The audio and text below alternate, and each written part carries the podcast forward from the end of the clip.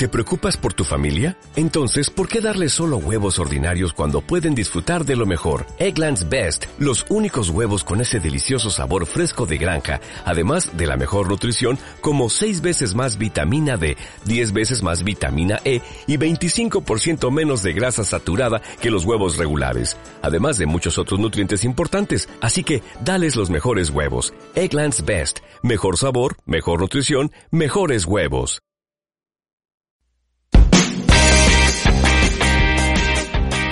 Hola, soy David Cornejo y te doy la bienvenida a un episodio más de Hablemos de Correr, el podcast, un espacio donde hablamos de diferentes aspectos de nuestro deporte favorito, el running. Y este día Juan Pablo Galvez, ultramaratonista salvadoreño con quien hablaremos sobre su experiencia en la ultramaratón del Himalaya, 160 kilómetros en 5 días. Esto y más a continuación.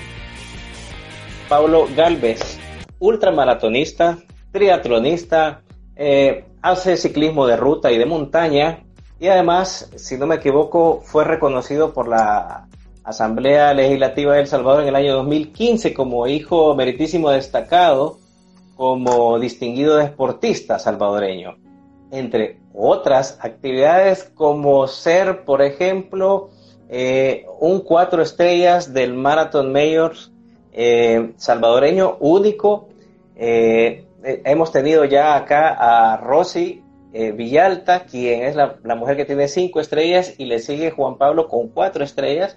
Si no me equivoco, le falta correr la maratón de Londres y la de Tokio, que iba a ir a correr con Rosy. Además, ha corrido medias maratones, ultramaratones, campeonatos mundial de Ironman, entre otras cosas, eh, ultramaratones tan importantes porque ha corrido en El Salvador, en Guatemala, en Nicaragua y quiero destacar dos, la de Sables y la del Himalaya, que es una de las que vamos a abordar este día.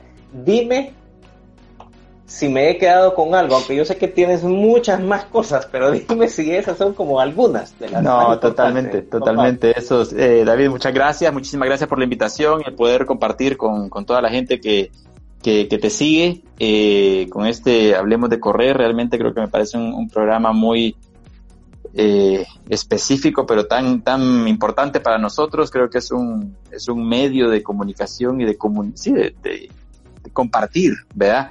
Experiencias, eh, cuestiones que nos apasionan, cuestiones que nos, que nos unen al final, ¿verdad? Eh, te digo, yo una de las cosas que también más disfruto es, es correr y poder correr, disfrutar esas horas, generalmente me, me, quizá me he concentrado un poquito en los últimos años un poco en temas de maratones, pero poder compartir esas horas que uno va a pasar corriendo, eh, en disfrutar el recorrido, disfrutar eh, las personas que te acompañan, disfrutar, ver esas personas que dentro de, que corren a la par tuya y que, y que te inspiran, poder sacar, poder exprimirles a ellas.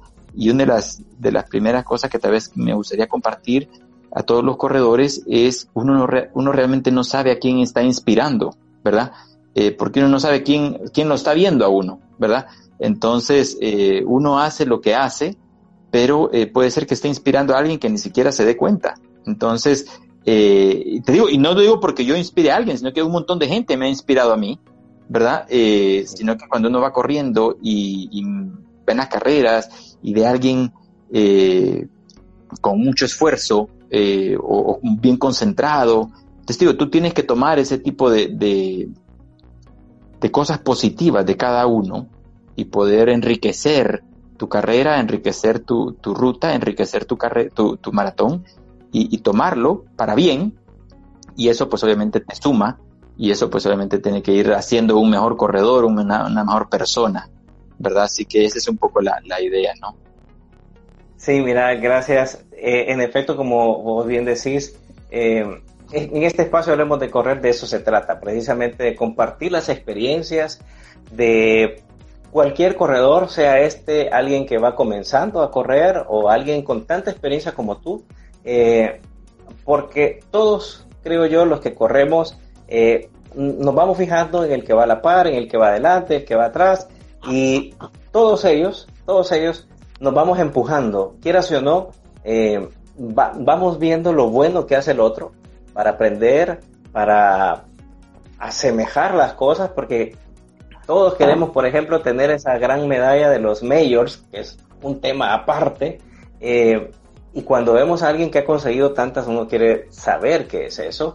Pero no solamente eso, sino también aquel que logró sus primeros 5 kilómetros, sus primeros 3 kilómetros, que todos hemos pasado por eso. Vamos eh, sintiendo ese gusanito por el running y nos vamos quedando. Y sobre eso, Juan Pablo, me gustaría eh, recapitular un poco para aquellos que, no te conocemos tanto. Me gustaría saber cuándo te picó a ti el mosquito del running eh, en tu vida. ¿Cuándo comenzaste a correr? ¿Y por qué fue o, cómo fue que tú te enganchaste en esto de correr? Mira, esto eh, surgió de hace, desde muy, muy joven, o sea, hace poco tiempo. y, te podría decir que dentro de mi familia siempre se inculcó el tema de la disciplina y el deporte. O sea, el ejemplo yo lo tuve con mis papás. Ellos salían eh, devotamente a caminar todas las mañanas eh, en un grupo que todavía se llama Las Tortugas Doradas. Ellas caminaban en la calle, ¿verdad? Eh, eso estamos hablando de allá por los 80, 80 largos, 80 altos ¿verdad? Eh, todas las mañanas se reunían en una esquina un grupo de, papás, ¿verdad? Y salían a caminar eh, una hora eh, y hacían un recorrido y luego cada quien se regresaba a su casa y pues continuaba el día, ¿no?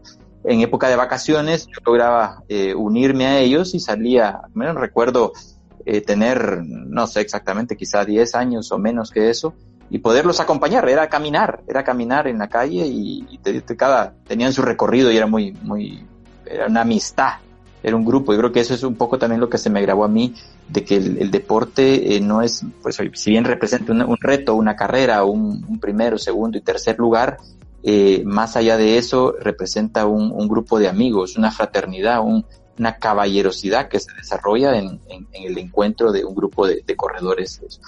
Pues desde entonces a mí me quedó grabado, mis papás también eh, trabajaron mucho en inculcarnos el deporte a nivel familiar, todos unos más que otros en la familia, pero, pero fue, yo soy el menor de cinco hijos, eh, y, te digo, eh, era algo que se respiraba en la familia, no era nada nuevo. Eh, así que esa era un poco la, la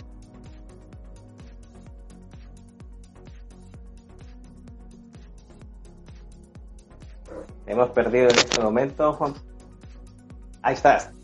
Ah, sí, sí. Hoy no solamente te oigo, también hoy sí ya te veo. Sí, sí, sí, hoy sí ya te veo. Nos vemos. sí, qué, bueno que estaba aquí. no, perfecto, perfecto. Pues no, mira, en realidad eso fue un, un efecto familiar eh, que inculcaron y de eso desde pequeño, como te digo, se, se, se hizo el, el, el trabajo y, y, bueno, la idea fue eh, el apoyo, el apoyo de mis papás. Yo, eh, quizá uno de los deportes que empecé a trabajar fue el voleibol empecé a trabajar, eh, empecé a participar en voleibol y obviamente eh, yo ahorita mido creo que a cerca de 1,70 eh, y pues mi altura nunca ha sido como que de 1,90, o sea que el tema de, de básquetbol y de, de voleibol como que me, me, apasionaban y todo, pero no, no era como que mi físico me daba para eso. Entonces, eh, tú obviamente quien conoce un poco de voleibol sabe lo que es la parte de, ataque, que es las primeras tres líneas, ¿verdad? Y la parte de defensa, en donde la altura tal vez no es algo tan indispensable, pero, pero es importante. Entonces, yo lo que hice como estrategia individual en esto fue que eh, voy a, dije, tengo que trabajar mi agilidad y mi resistencia en esto. Entonces, eh, yo empecé a trabajar eh, en eso, en la resistencia, para que cuando me metieran en los turnos de atrás, ¿verdad? Eh, yo no pudiera estar cansado, pudiera ser súper ágil, pudiera ser... Entonces empecé a correr como una actividad complementaria al voleibol, ¿verdad? Eh, obviamente eso pues no me hizo crecer ni un centímetro, ¿verdad? Eh, pero me hizo hacer mucha más, eh, me hizo me hizo interesarme por el tema del, del, del voleibol, del, de lo que es la agilidad y el deporte. Y, y de eso fue que empecé a, a trabajar con, con, el, con el deporte de, de, de voleibol y, apasionarme con el tema de natación. De, bueno, natación como resistencia, y bicicleta. Eh, tuve la oportunidad de, conocer en aquel entonces a José Luis Cuevas, eso estamos hablando de ya por el 1994, 1995. Eh, conocí a José Luis Cuevas, que era el primer salvadoreño que había hecho eh, el Ironman en aquel entonces en Kona, en Hawái. Y, y digo, a mí me apasionó ese reto, ese, ese reto de, del Ironman. Eh, y, y, desde entonces yo lo contacté a él eh, y, y, fui como que su alumno eh, en aquella época. Y, dije, bueno, te digo, yo, yo incluso la solicitud, me recuerdo, para aquellos que nos oyen, la solicitud se logró enviar por carta. O sea, todavía tuvimos que ir al correo a mandar con un sobre, pues, o sea, con estampía, mandar esa carta a Estados Unidos para que, para mi solicitud de ingresar a eso, ¿verdad? Eh, y me recuerdo que fue por fax que nos contestaron la aceptación en aquel entonces. Digo, entonces, eh, a raíz de eso fue como digo, fue el voleibol que me hizo entrar en, el, en la parte aeróbica directamente y apasionar, o sea, mi hermana también eran, dos hermanas mías participaban en voleibol y digo, salíamos a correr y, era, o sea, corríamos en la calle, ¿verdad? Lo que hoy comúnmente se hace, pero digo, estamos hablando de años, eh, tal vez ya eran los noventas, tal vez, ¿verdad? Eh, en donde ya, ya de alguna forma, eh, antes, antes, porque tuvo que ser 90, 88, 87, porque ya en, ya desde los 90 yo ya estaba participando en, en triatlones locales, ¿verdad? Eh, dato rápido nada más para, para cultura general y te digo, sucede hasta en las mejores familias, como digo yo. Eh, yo en el, quizá en el 91, eh, tuve un accidente en una triatlón eh, en, Santa, en Santa Ana. Eh, tuve un accidente en, en, en, el Boulevard de los 44 en Santa Ana. Sí, sí. Y o sea, ya era en lo, el 90, o sea que yo ya, ya estaba haciendo ya estaba haciendo deportes aeróbicos, me había cambiado, obviamente había entendido el mensaje que Dios me había mandado del voleibol, que no es por ahí, ¿vea? Eh, entonces por la parte aeróbica y entonces ahí fue donde me, me quedé, me quedé con, con el tema del aeróbico. Y, y, obviamente encontré en el triatlón una disciplina muy interesante en donde combinaba, era un reto, ¿verdad? Eh, desde, desde el principio entendí lo que era el Ironman y dije, bueno, voy a empezar con, con, lo, con lo básico, con las olímpicas, con locales, entender eh, te digo, recuerdo a mi papá que me acompañó en la primera triatlón, eh, que te digo, una noche antes fui donde un amigo y me prestó la bicicleta, ¿verdad? Wow. Y te digo, nadamos en Ilopango, nos venimos de Ilopango en bicicleta, y quienes han hecho triatlones y me están acá y son salvadoreños, tal vez se recordarán, eso es un recorrido que, que fue muy emblemático y incluso se ocupó para los quintos Juegos Centroamericanos. Eh, eh, nadábamos en Apulo, salíamos de Apulo, te venías en bicicleta todo el bulevar del ejército hasta Metrocentro, y en Metrocentro hacías la transición y corrías en el bulevar de los héroes eh, la maratón. Entonces te digo, esa fue mi primera triatlón con bicicleta prestada un día antes. O sea, sí, sí, lo tengo, lo tengo todavía muy fresco eso, y eso habrá sido ya por los 87, 88 probablemente. Así que. que hace, ya, hace ya más de 30 años. Pues algo así, ¿verdad? Llamemos tres décadas, se oye, más, más, se oye, más, se oye mejor. Se oye menos. pero, pero, pero, mira, mira qué interesante. Tú empezaste eh, a unirte con esto de la, del triatlón por tu maestro, digamos, eh, porque lo viste eh, en ese Ironman en Hawái, que tengo entendido, y corrígeme si me equivoco, que al final participaste en el campeonato mundial de Ironman en Hawái. Exacto. Sí, sí, en, el, en el 95 y en el 96 eh, hice dos años consecutivos, el 7 de octubre del 95 y el 26 de octubre del 96.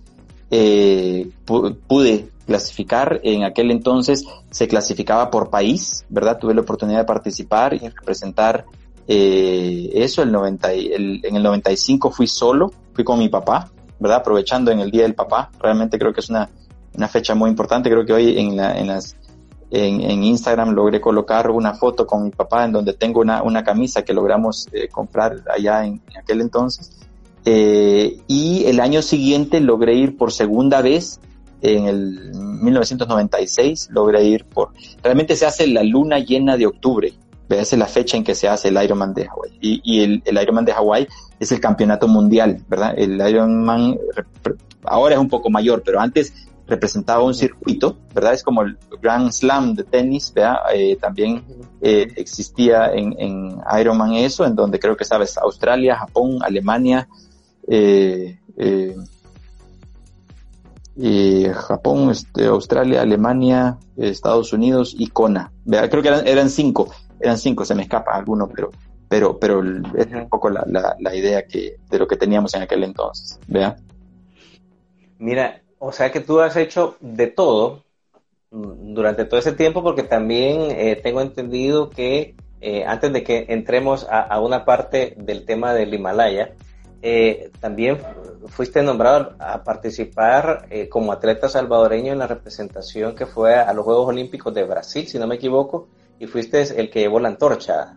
Corrígeme si me equivoco. Exacto, eso fue en las Olimpiadas de Brasil, como parte de la organización del evento, se, se, organiza, valga la redundancia, eh, mes antes, bueno, en realidad son como tres meses antes, bueno, la antorcha sale como, depende de la distancia, sale un par de meses antes y al llegar al país anfitrión, si bien la Olimpiada se realiza en una ciudad como tal, en donde en este caso Río, eh, Río 2016, eh, eh, la idea era poder llevar la antorcha alrededor de todo Brasil y eh, el Comité Olímpico, por medio de Ricardo Bonilla, que en aquel entonces trabajaba en el Comité Olímpico, eh, me contactó y, me hizo la, propuesta. Como te digo, yo, dígame, eh, yo siempre le había pedido a Dios que quería las Olimpiadas, realmente, ese era uno de mis sueños.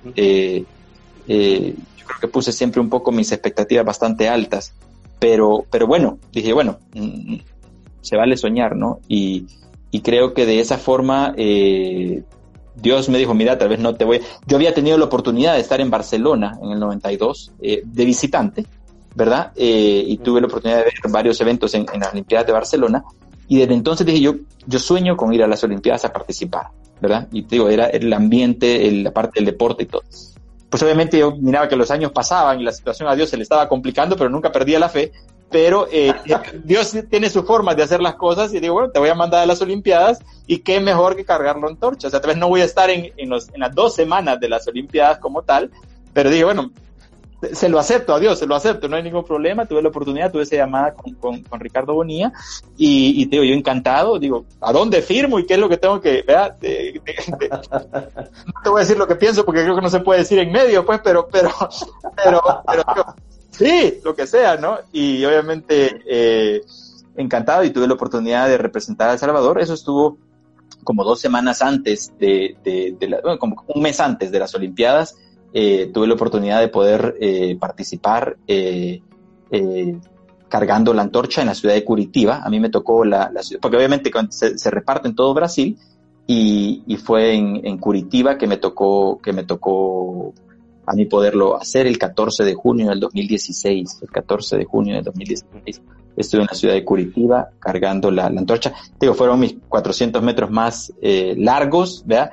Eh, digo, yo casi caminaba, pues, porque digo, o sea, la gente te dice que tenía que correr, pues, pero entre corres esos 400 metros es más rápido tu tiempo. Yo quería disfrutar ese fuego olímpico de la mayor cantidad, o sea, de la mejor forma y obviamente era era un poco la, la oportunidad de eso me hizo quedarme con la antorcha. O sea, cada, cada corredor que porta, que porta el, el fuego olímpico tiene la oportunidad de, de, adquirir la antorcha y digo, o sea, lastimosamente fue, fue una oportunidad en la vida que dije, bueno, eh, esto tengo que aprovecharlo y, tuve la oportunidad de adquirir la antorcha y, la tengo ahí en, mi casa. Realmente es uno de los, uno de los trofeos más agradables eh, y satisfactorios de, que tengo, vea, emblemáticos en la vida. Mira, Juan Pablo, yo creo que, hay tantas historias que contar contigo que vamos a tener que hacer una serie de programas contigo, serie de capítulos para eh, contarlo. Y ahorita quiero aprovechar un espacio para saludar a la gente de República Dominicana, de Argentina, a Magu, a Majo Gadi, o Gudi, déjame ver que me está pidiendo que la salude también, a Majo Gudi también, que mandan saludos. Eh, a Lisette, a Max, que nos están comentando. Dice que tú corriste corriendo sin fronteras El Salvador 21-14. Eh, también acabas de correr. En, eh, he tenido la fortuna, digamos, en estas últimas dos semanas de tener acá en este espacio, en el programa, a, a los ganadores de la Cordillera Challenge en El Salvador 2019. Tuve a Lisette, y Héctor, ajá y Héctor, yo te tengo a ti y falta todavía más gente que traer, pero digamos que tengo ahorita el top 3 en este caso de la Cordillera Challenge. Cuéntame un, poquito. A, ver, porque por ahí tengo unas preguntas que dejaron en, el espacio de las historias que dejé. Eh, antes de entrar al tema de Himalaya, que estoy que me pica por hablar ya de eso, eh, ¿qué te gustó y qué no te gustó de la Cordillera Challenge? Así muy rápido. Eh, realmente eh, creo que la, eh, me encantó poder realizar una carrera en El Salvador, una carrera por etapas, algo que yo había tenido la experiencia de hacer en el, en el Maratón de Sables que se realizó en Marruecos y en el Himalaya, que se realizó en la cordillera del Himalaya, en la frontera entre India y Nepal. y digo, era una experiencia, el Colocho cuando me, me, contactó me dijo, mira, tenés que estar. Y le dije, sí, me encantaría, realmente me encantaría poderlo hacer. Eh, yo incluso creo que logré coordinar todavía porque la carrera terminó el, el domingo y yo el lunes salía de viaje. Entonces le dije, mira, no la vayas a mover, le dije, porque tengo, tengo ya coordinado eso, pero, pero, pero sí, ser un tema bastante prioritario para mí, no solo por hacerlo en El Salvador, sino que por, por hacer una carrera que de alguna forma lo, lo hicimos. Tuve la gran, gran oportunidad de poder correr con, con Gaucho, eh, que es un gran amigo y compadre, eh, al cual felicito también hoy en el Día del Padre, y también a Julio Juan, logramos hacer una, una aunque no era oficial, una estrategia de equipos, ¿verdad? Y te digo, ese, eso es lo maravilloso de poder correr eh, ese tipo de eventos, ¿no? Eh, yo, yo entendí el poder correr con una especie de compañerismo, de caballerosidad, eh, cuando, tuve la, cuando tuve la oportunidad y la bendición de correr eh, Maratón de Sables, eh, una maratón en el desierto de más de 240 kilómetros por siete días en el desierto, una carrera de autosuficiencia.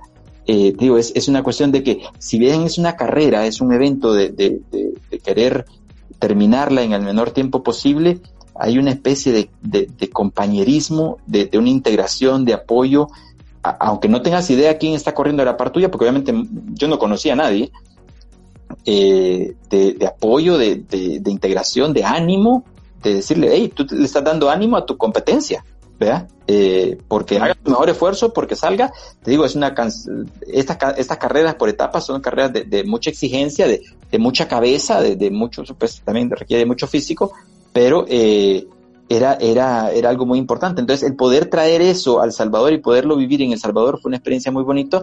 Y yo dije, correr una carrera de esta solo no, no me llama tanto la atención, no me enriquece tanto como eh, enriquecerme poderla correr con él. Entonces, de lo que más me gustó, quizá para hacer tu pregunta, para contestar tu pregunta, es el poderla haber compartido con, con ahí como dice el set, el tridente dinámico, eh, que era, y teníamos un código entre nosotros de que empezábamos juntos y terminábamos juntos. O sea, no, no era de adelantarnos, sino que era de, echarnos porras y poderlo sacar adelante. Entonces creo que eso fue muy, muy, muy de las, de las mayores riquezas que yo me llevo en esa carrera.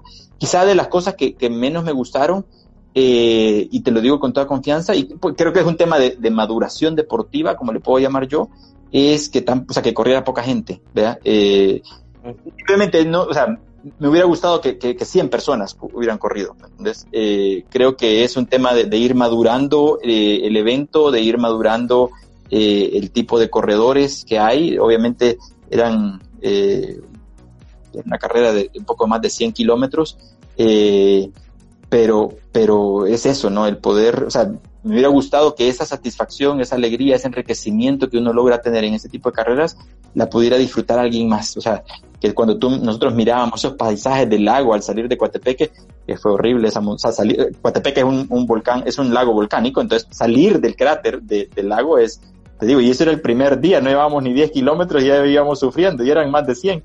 Entonces, eh, pero era eso, ¿no? El poder eh, enriquecernos con, con la amistad, con la solidaridad, con el apoyo, el darnos ánimo. Entonces, eso como digo, qué triste de alguna forma que, que o sea, otra gente no pudiera ver esas maravillas, esas bellezas que tenemos en El Salvador, eh, la gente que encontrábamos, gente eh, autóctona de cada lugar eh, local, de cada lugar que pasábamos, realmente eh, súper amables, o sea, realmente el, el, salvadoreño real que nosotros podemos ver y el, salvadoreño que cultiva, que la tierra, que se esfuerza y te digo, eh, increíble. Digo, una de las anécdotas maravillosas que tenemos, digo, uno de los entrenos que hicimos nosotros eh, con, con Gaucho y Julio fue ir al volcán de San Salvador aquí un par de veces, pues mira, como hacer cordillera y teníamos que medio practicar un poco esto, ¿no?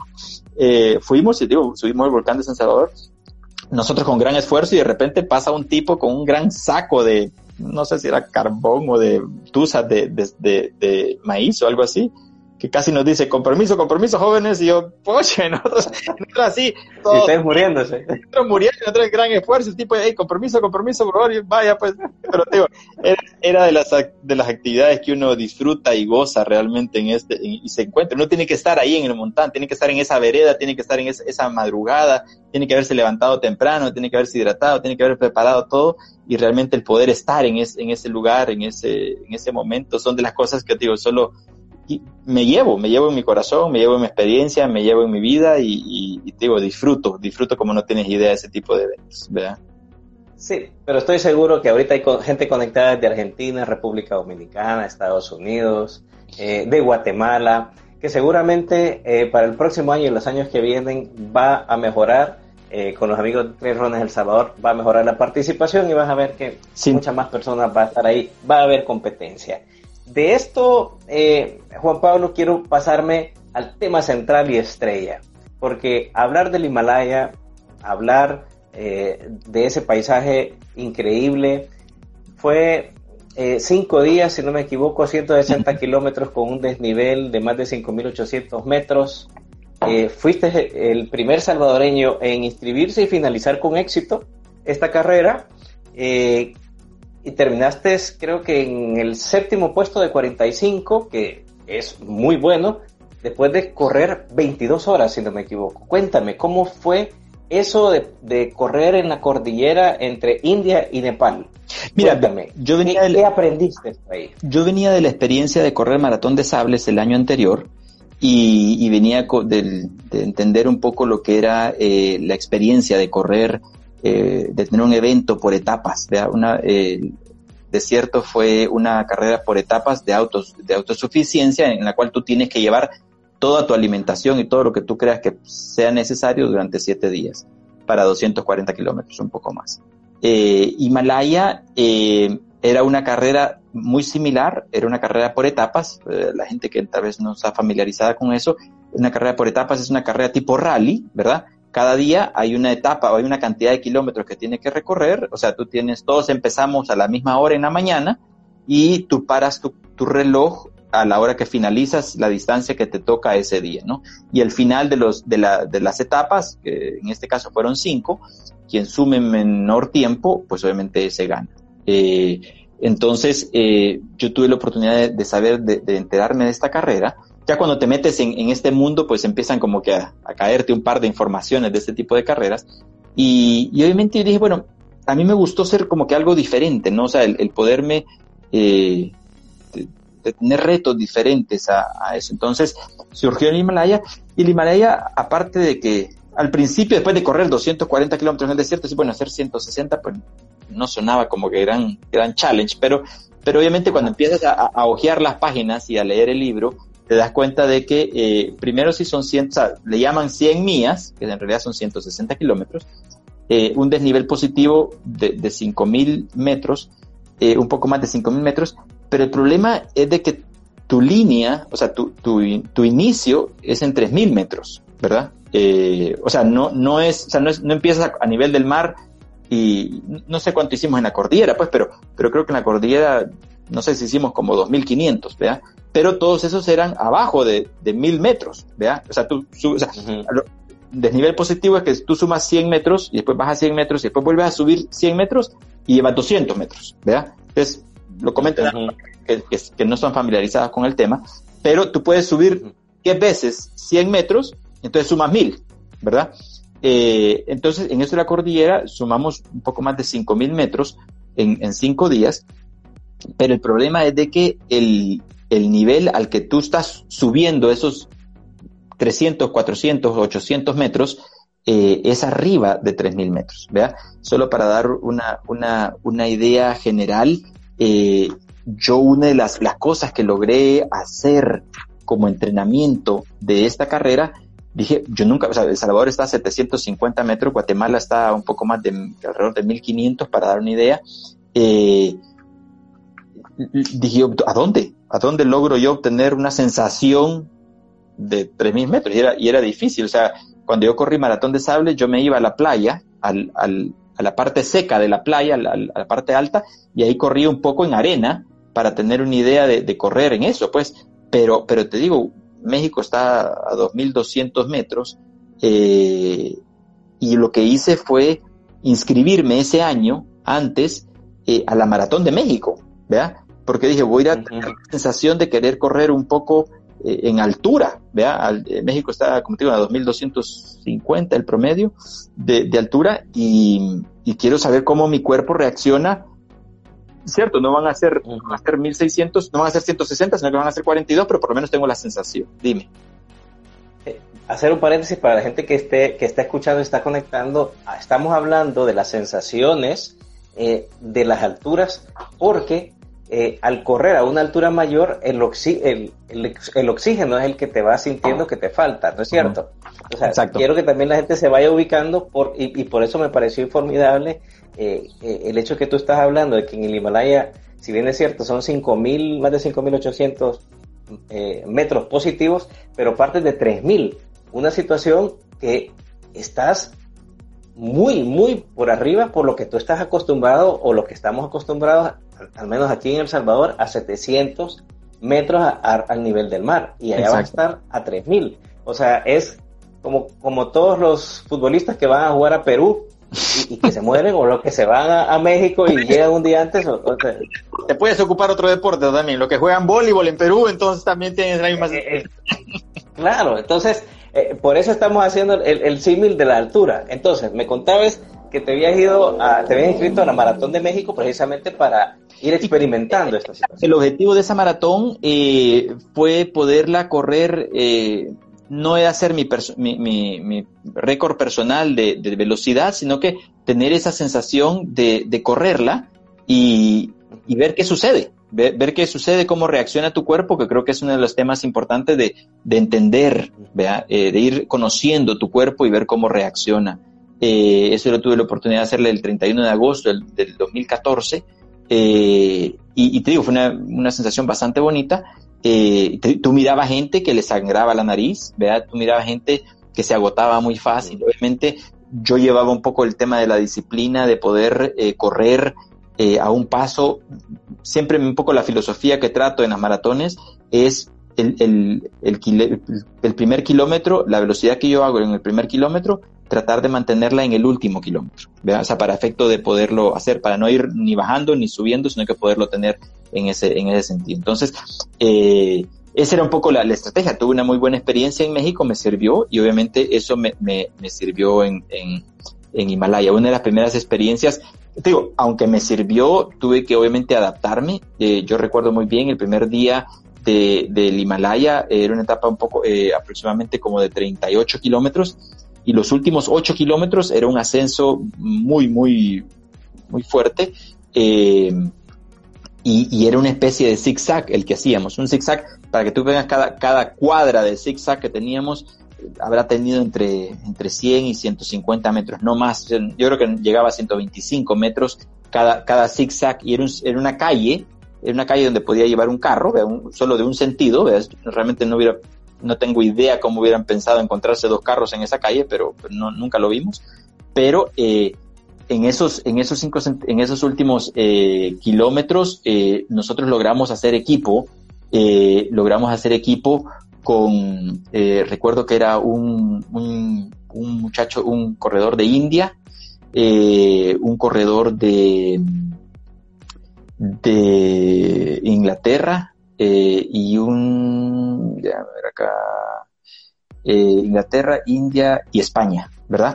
Éramos los cuatro que íbamos ahí y te digo, nosotros logramos hacer equipo entre los cuatro para cada, cada brazo, cada cuadra que nosotros hacíamos, habían, porque eran, eran vueltas en U muy pronunciadas y habían unos bloques de concreto, de piedra, que estaban ahí como barreras para que los carros en la noche, no sé, no se fueran a ir, o sea, no se fueran a ir en, esos edificios. Entonces, esos bloques nosotros caminábamos, o sea, entre que corríamos, trotábamos y caminábamos ese, esa pierna, esa, esa, esa cuadra, y nos sentábamos al final de, la cuadra a, recuperar el aire, o sea, como se dice en inglés, catch your breath, porque, realmente lo, lo, perdías, o sea, no era, o sea, decir, obviamente uno dice, mira, no, Juan Pablo está acostumbrado a correr maratones y correr largas distancias. Digo, eran 100, 150 metros en donde se te iba el aire. O sea, era de, y no parar, sino que sentarte, ¿verdad? Sentarte y recuperarte. Y ahí nos dábamos un poco de ánimo y te digo, logramos hacer un, un equipo bastante interesante entre, entre el inglés, el africano, el de India, el de España y tu servidor, eh, en donde logramos terminar ese día y logramos terminar juntos los cuatro, ¿verdad? Eh, eh, digo, fue muy satisfactorio, aunque era una carrera, era el poder eh, compartir eh, esa satisfacción de cruzar la meta en equipo y, y hacer, yo siempre he dicho, mira, si tú vas a cruzar la meta, ¿a quién tú ayudas a cruzar la meta? ¿Verdad? O sea, ¿quién? Uh -huh. La meta contigo. ¿verdad? Eh, entonces creo que esa es una de las cosas. Hay, hay mucha satisfacción por, por uno cruzar la meta, pero creo que hay mucho más satisfacción por saber a quién tú ayudaste a cruzar la meta.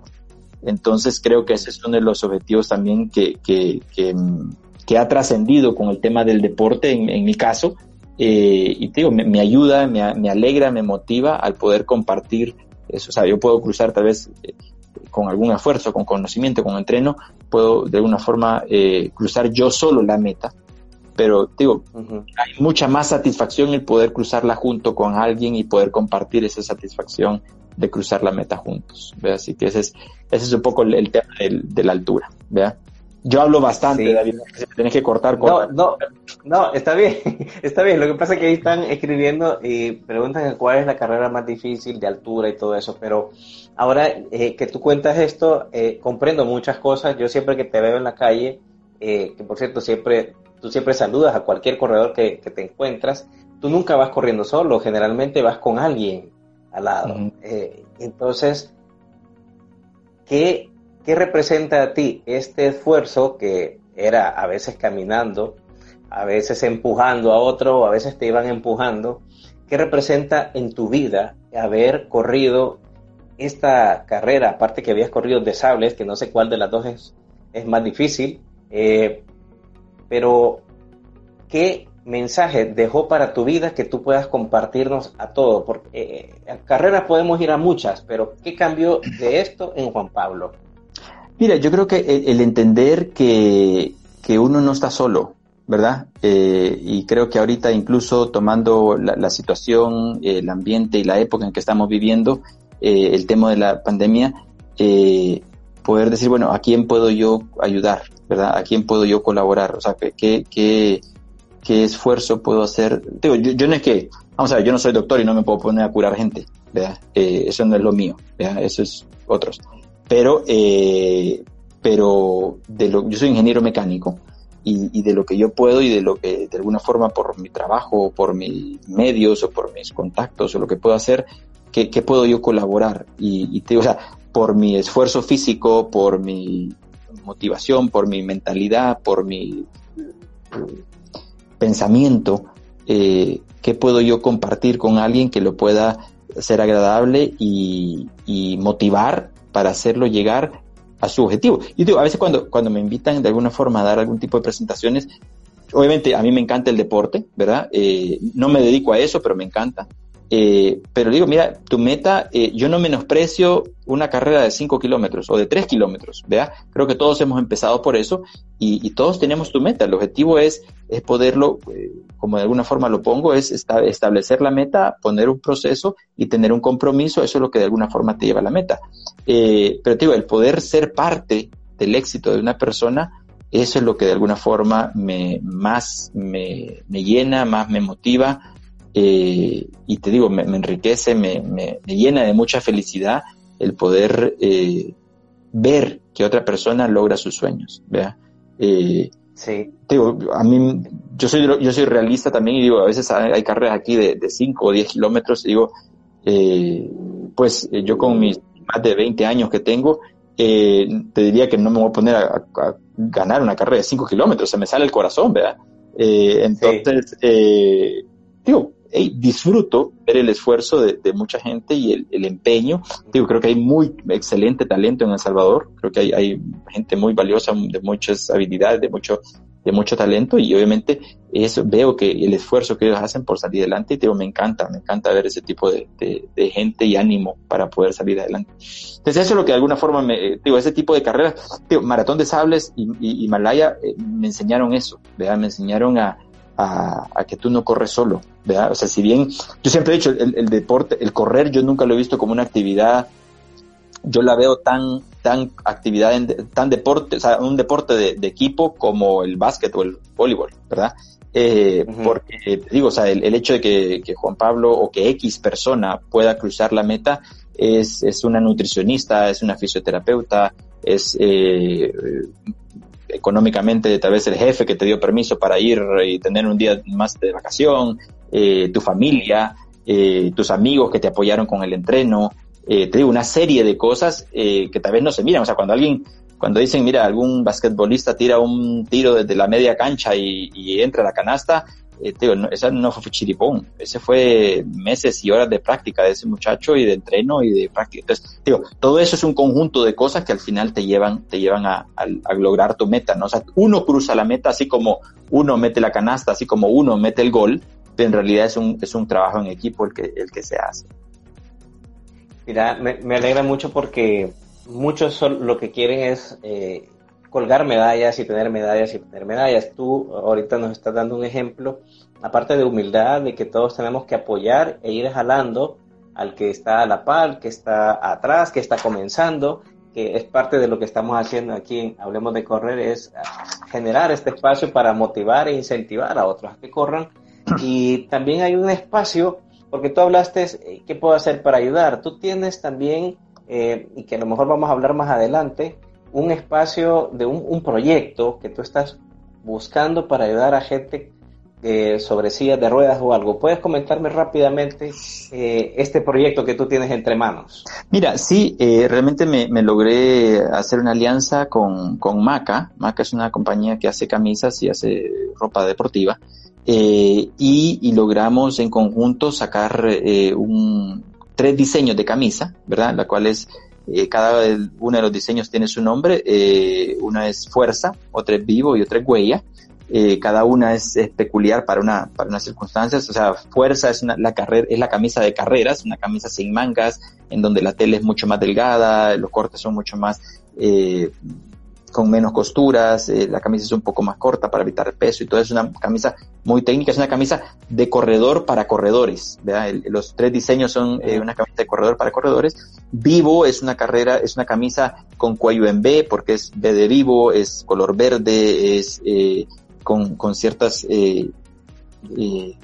con un tipo de un poco, en el sistema un poco más green, como le dicen, ¿vea? Y huella, una camisa clásica, vea una camisa con manga, con cuello normal, eh, para aquellos un poco más tradicionales, blanca y todo. Entonces, es, hemos querido crear esos, esos diseños. Detrás de todo este proyecto, realmente está la, la, la idea de, de, poder recaudar fondos para, eh, para poder eh, comprar eh, unas, yo digo, un poco ambicioso, yo quisiera poder tener 5, 8, 10 sillas de ruedas. No son unas, unas sillas de ruedas tradicionales que vemos normalmente, sino que son unas sillas, son como un triciclo, son tres, son de tres ruedas. Eh, no son, o sea, vamos a ver, estas sillas de ruedas no son para que el, la persona que va sentado se impulse, ¿verdad? La persona que va a ir sentada es una eh, persona eh, con discapacidad, en donde su situación no le permite generar la fuerza para mover la silla, sino que depende de un ángel, ¿verdad? Eh, el proyecto se divide entre ángeles y capitanes, ¿verdad? Eh, capitán es el que va sentado y ángel es el que va empujando la silla, ¿verdad? Eh, hay que mencionar que pueden ser mm, tres, cuatro o cinco ángeles por un capitán, ¿verdad? Porque ellos obviamente se van turnando y hay un esquema de ir abriendo paso, ¿verdad? También. Entonces, la idea es poder comprar este tipo de sillas. quienes tal vez un poco conocen y pueden tal vez investigar en Internet, está la Fundación Hoyt. La Fundación Hoyt está, eh, es un papá que, que, llevó a su hijo eh, en una triatlón, que un hijo, una vez el hijo le dijo, mira, yo quiero hacer una triatlón, y el papá no sabía lo que se estaba metiendo realmente, pero finalmente por, por la voluntad del papá lo logró hacer. Eh, y terminaron, terminaron haciendo eso. Entonces, ellos al final también tienen, o sea, entre ellos son uno de los que tienen sillas, ¿verdad? Eh, y la idea es poder tener nosotros un equipo de, de corredores, ángeles, que puedan tener ocho sillas y poder en las carreras que primero, o sea, que tuvimos y que sin duda vamos a tener en el futuro, poder tener eh, una categoría de sillas de rueda y poder darle la experiencia a esta gente, a estas, personas, a estos niños, jóvenes, eh, adultos, eh, de poder compartir con nosotros la satisfacción de poder cruzar la línea de meta, poder cruzar la línea final, ¿verdad? Entonces, para eso se para, el proyecto, ¿verdad? Es del proyecto del cual vamos a hablar, vamos a tener yo creo que un programa especial para eso. No obstante, eh, te, comento que alguien ya te está haciendo un pedido de una en L para Fedor, dice eh, Patti. Eh, ah, ya le vayas apartando las camisas. Este, eh, pero para quienes no han entendido todavía más o menos de qué se trata, estas son sillas de ruedas para personas con capacidades especiales para que puedan competir en las carreras que se hacen y ellos serán los capitanes que van a estar en la silla y los ángeles serán otros corredores que eh, quienes van a ir empujándolo para que eh, pueda esta persona con capacidades especiales disfrutar de lo que nosotros ya hacemos corriendo y es competir, cruzar la meta y tener su propia medalla. De eso se trata el proyecto Capitanes y Ángeles, que más adelante vamos, creo que eh, esto merece, eh, Juan Pablo, un, programa especial para que vayamos explicando poco a poco, paso a paso, y si es posible que muestres las camisas también eh, para ello. Eh, estamos casi llegando al final y, quisiera, eh, varios me dijeron que sí, hay otra pregunta por ahí también para que hablaban que cuál es la mejor maratón que, tú recomiendas, pero yo quisiera hacerte un test porque varios me dijeron que, tú tienes un, corte muy ibérico y, que no era salvadoreño. Yo quiero hacerte una prueba a ver si es cierto que es salvadoreño. Esto es algo que lo hacemos a, a, todos los invitados. Vamos a ver. Venga. ¿Guatepeque o Ilopango? Guatepeque. Bien. O sea, aquí se trata de que tú me digas lo primero que se te viene a la mente. ¿De maíz o de arroz? Maíz. Bien. Totalmente. ¿Chata o cebada? Chata. Eh, ¿Frita o salcochada? Estoy hablando de la yuca. ¿Yuca frita o yuca salcochada? Uy, mixto. Mixto. No. y, con, y con pepesca. Pepesca, definitivamente. Y, agarrar la pepesca de, frente. ¿Café o té? Sí.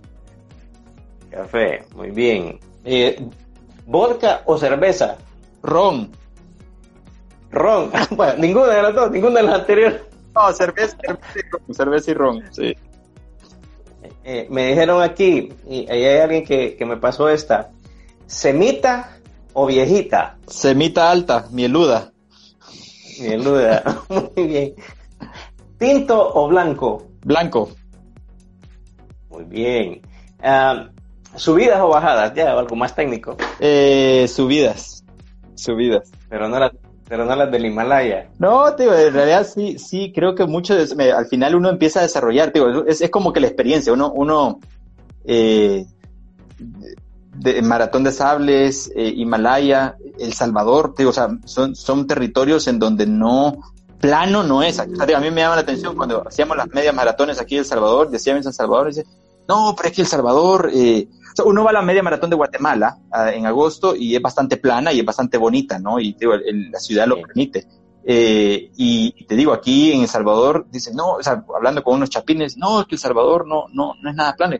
Es que El Salvador no se puede plano, o sea, estamos más metidos en la cordillera y te digo, eh, yo me recuerdo una, una media maratón rápidamente que te voy a comentar, salieron del, eh, del Flor Blanca y que ibas al hermano lejano, de ahí subías porque que, eh, Saquiro, te echabas todo y llegabas hasta el Vieites, llegabas hasta el redondel de, de Torogós y ahí regresabas por el Boulevard de los Héroes, eso era relativamente plano, pues, pero te digo, la subida del colegio médico después de, de ahí, o sea, para llegar,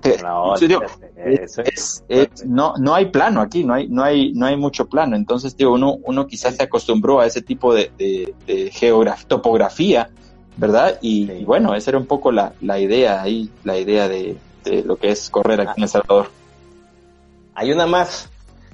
Me dijeron, ¿cuál es el cinco cosas que para Juan Pablo debe tener un kit de todo salvadoreño? Eh, para correr, supongo. No, un kit de salvadoreño en cualquier parte del mundo. Cinco cosas que debe tener un kit para un salvadoreño. Wow, wow esa sí está, sí está como para medio. Bueno, eh, mira, un kit, un capirucho, ¿vea? Creo que eso debería ser ahí, un buen, un buen salvadoreño, eso, eso nos identifica ahí, ¿verdad? Eh, una. Yo creo que una estampita del Salvador del mundo, ¿verdad? Creo que eso también nos, nos identifica muy bien, muy bien. Eh, el poder tener la sensación de una buena pupusa, ¿vea? Eh, es, eso, ¿vea? Eh, creo que el salvadoreño se identifica por ser solidario y colaborador y amisto eh, y amigado, o sea, amiguero. Realmente uno, uno es, uno es eh, cordial. Entonces creo que eso sí nos tiene que, que identificar. Ahí van cuatro. Realmente, eh, wow. Y y no sé, quizás. Sí, no, te yo no, por, por, no, es que ahorita están un poco escasos, por eso no lo quiero poner. pero digo, es el hecho, o sea, te voy a decir una cosa que tal vez más eh, es, es la sensación de la brisa en el mar, ¿verdad? Eh, la playa, la costa que nosotros tenemos es, es maravillosa y creo que de alguna forma puede ser, eso debería ser, esas sensaciones, esos recuerdos realmente creo que nos hacen eh, salvadoreños, nos hacen eh, las personas que somos, vean lo, grandes, o sea, creo que eh, cada país tiene lo suyo, cada, cada persona, cada persona, digo, desde, desde Argentina, en el cono sur, hasta México, Estados Unidos y Canadá en lo más frío, como latinos, como americanos, ¿verdad? que somos todos, nos identifican, cada uno tiene su riqueza, sus oportunidades, y a eso invito yo a la gente a poder aprovechar sus oportunidades, eh, a, hacer, a, dar lo mejor de sí, ¿verdad? Eh, eso no, no, necesariamente representa llegar en primer lugar, ¿verdad? Sino que el poder cruzar la meta eh, con una sonrisa y una satisfacción personal de decir, di lo máximo, di lo mejor de mí, di lo que yo pude y, y eso me hace a mí acreedor de esa medalla, de ese, de ese éxito, el poder el reconocimiento de poder cruzar la, la meta eh, con una gran satisfacción personal. Digo, eso, yo siempre he dicho, no quedarse con nada en las bolsas. A la hora de cruzar la meta, y obviamente uno tiene que saber hacer eso, pues, pero, pero eh, para eso el entreno y la disciplina y la dedicación, todo eso, pero a lo largo de la carrera, de los 42 kilómetros, de los 3 kilómetros, de los 5, de la distancia que tú te pongas, el poder distribuir tu fuerza para poder, eh, para poder eh, distribuirla en, en, esa distancia. Y al final, la clave es no quedarte con nada y poderlo haber entregado todo y sentir ese éxito, esa, esa satisfacción personal, decir todo. Y, digo, tiene que ser en todo, ¿verdad? Eh, en los estudios, eh, yo siempre digo, miren, la meta no necesariamente tiene que ser 5, 10, 15, 20, 42 kilómetros, sino que la meta puede ser eh, aprender un idioma, terminar una carrera, comprar un carro, eh, esfuerzo, un proyecto que tengas. Hay, hay que proyectos, por el rubro en que yo me muevo, hay proyectos que, que duran meses, ¿no? Entonces, esa persistencia, esa disciplina, esa dedicación, eh, es, es, importante poderlas llevar a cabo y, puedes poder compartirlas y eso requiere cabeza, mente, disciplina. Entonces, invitar a todos los salvadoreños y amigos corredores eh, latinos que nos acompañan eh, a, eso, a ser persistente en las, las metas que nosotros tenemos, ¿verdad? Sí, mira, yo creo que algo que, que tú nos dejas ahora, eh, en esta tarde, es que tenemos que ser cada día un mejor ser humano en la medida y en el entorno en el cual nos desarrollamos. Eh, tratando de, de, apoyar al que está a la par, al que viene atrás, ya, ya lo he dicho y tú creo que lo has eh, mencionado muy bien y lo has representado bien en todas las carreras que has estado compitiendo, participando y no importa que estés allá en el, por Nepal o estés acá en la casa, siempre hay que dar lo mejor de sí para los demás y ser un mejor ser humano y dejar una huella en este paso por la vida, que puede ser muy largo o muy corto, pero hay que aprovecharlo y dejar una huella. Mira, creo que eso es algo, y te tomo un poco la, la palabra, abusando un poco del tiempo, pero una de las experiencias que tuve yo, eh, curiosamente en el Himalaya, eh, todos estos eventos no solo es correr, ¿vea? sino que es, compartir, el poder integrarte con el resto de competidores, eh, aprender culturalmente temas de naciones, de los diferentes corredores, de los diferentes atletas, el tema cultural del país que te, que donde se desarrolla la, carrera. La carrera, eh, creo que nos quedamos un poco cortos con el tiempo, pero se desarrolla entre la frontera de, India y Nepal. Digo, hay un tema de seguridad porque en algunos puntos en donde obviamente porque te identifican porque vas con el número y con, el uniforme de correr y todo, pero tú cruzas la frontera entre, juegas en el borde de ambos, ¿no? Eh, obviamente, para informarles, no es que uno suba el Himalaya o, suba la cosa, uno está en la cordillera del Himalaya y tiene oportunidad de ver cuatro de los cinco picos más grandes del mundo. O sea, el, el único que no ves es el segundo, que es el K2, pero eh, lo que es el Everest, el Lotus, eh, el Makalu y el Kanchenjunga los logras ver. el único que te hace falta ahí es el K2. Pero eh, te digo, una de las noches, porque te digo, el, el evento no solo es correr en, durante el día, durante las siete o seis, ocho horas que te dan de correr, sino que en la noche tienes una actividad y tienes que estar presente y tienes que, o sea, tienes parte de la interacción. Una de las noches es, es un acto cultural de, de India y te enseñan eso. Y a cada país que que corre en el evento le toca representar algo, o sea, le toca hacer algo de tu país. Y digo, o sea, habían, habían, en algunos eventos habían personas, habían eh, norteamericanos, creo que habían siete, eh, eh, de Sudáfrica habían como tres o cuatro, eh, y digo, habían de varias nacionalidades, ¿verdad? Y cada uno representa, se ponían todos de acuerdo y todo, pero el salvadoreño era solo uno, ¿no? Entonces yo, yo me pongo a hacer, o sea, bailar ¿Y tú qué hiciste? ¿Y tú qué hiciste? Eh, y te digo, yo realmente ese día, te soy sincero, estuve mal, estuve, por físicamente tuve un, un eh, medio temperatura y todo, por los cambios de temperatura y todo, eh, pero obviamente tenía que, que poner el pecho y, y, estar presente. Y, y lo que me dio, o sea, creo que al final uno, es, uno llega a ser o sea, indirectamente un embajador del país en estos eventos, porque hay muchos países que no conocen del Salvador o tienen una mala historia del Salvador, un mal, un mal color del Salvador realmente, y creo que eh, nosotros como creadores tenemos la oportunidad realmente de, de cambiar eso, ¿verdad? Y en esa ocasión eh, yo tuve la oportunidad de, de explicar, o sea, yo llevaba la bandera, siempre corro, cuando voy a estos eventos siempre tengo una bandera, que mi familia sabe que es la bandera que yo ocupo para carreras, eh, de este tipo y es la misma bandera que he ocupado siempre.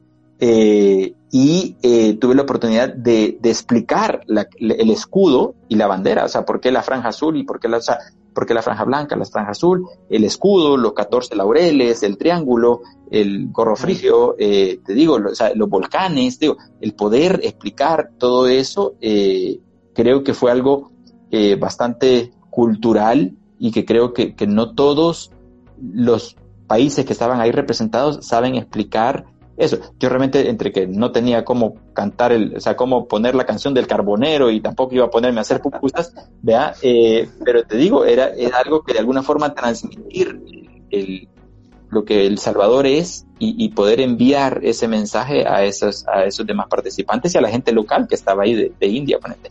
Habían ciertas autoridades de, de la India que, que de alguna forma, si bien estábamos un poco retirados de, de, de Delhi, que era la capital de New Delhi, eh, pues obviamente había un montón de, de gente pues que estaba también atenta. Al final eso es una de las satisfacciones que uno tiene en, uno, en este tipo de eventos, ¿verdad?